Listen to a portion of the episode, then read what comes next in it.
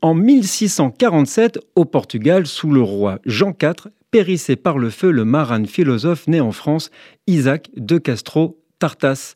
Ses parents d'origine portugaise trouvèrent refuge en France en se faisant passer pour catholiques, puis ils s'installèrent à Amsterdam pour pratiquer ouvertement le judaïsme.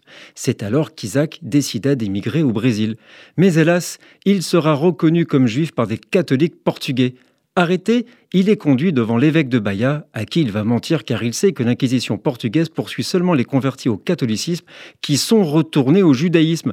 L'évêque comprit son stratagème et l'envoie devant le tribunal de l'Inquisition de Lisbonne.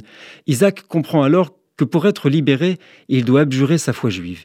Mais il va préférer mourir en martyr, jurant fidélité au Dieu d'Israël et refusera de s'agenouiller devant le crucifix. Et le 15 décembre 1647, Isaac de Castro monte sur le bûcher où il refusa la dernière chance de sauver sa vie en acceptant le catholicisme. Et au milieu des flammes, on l'entendit réciter une dernière fois le schéma Israël avant de succomber par les flammes. Nous sommes le 15 décembre.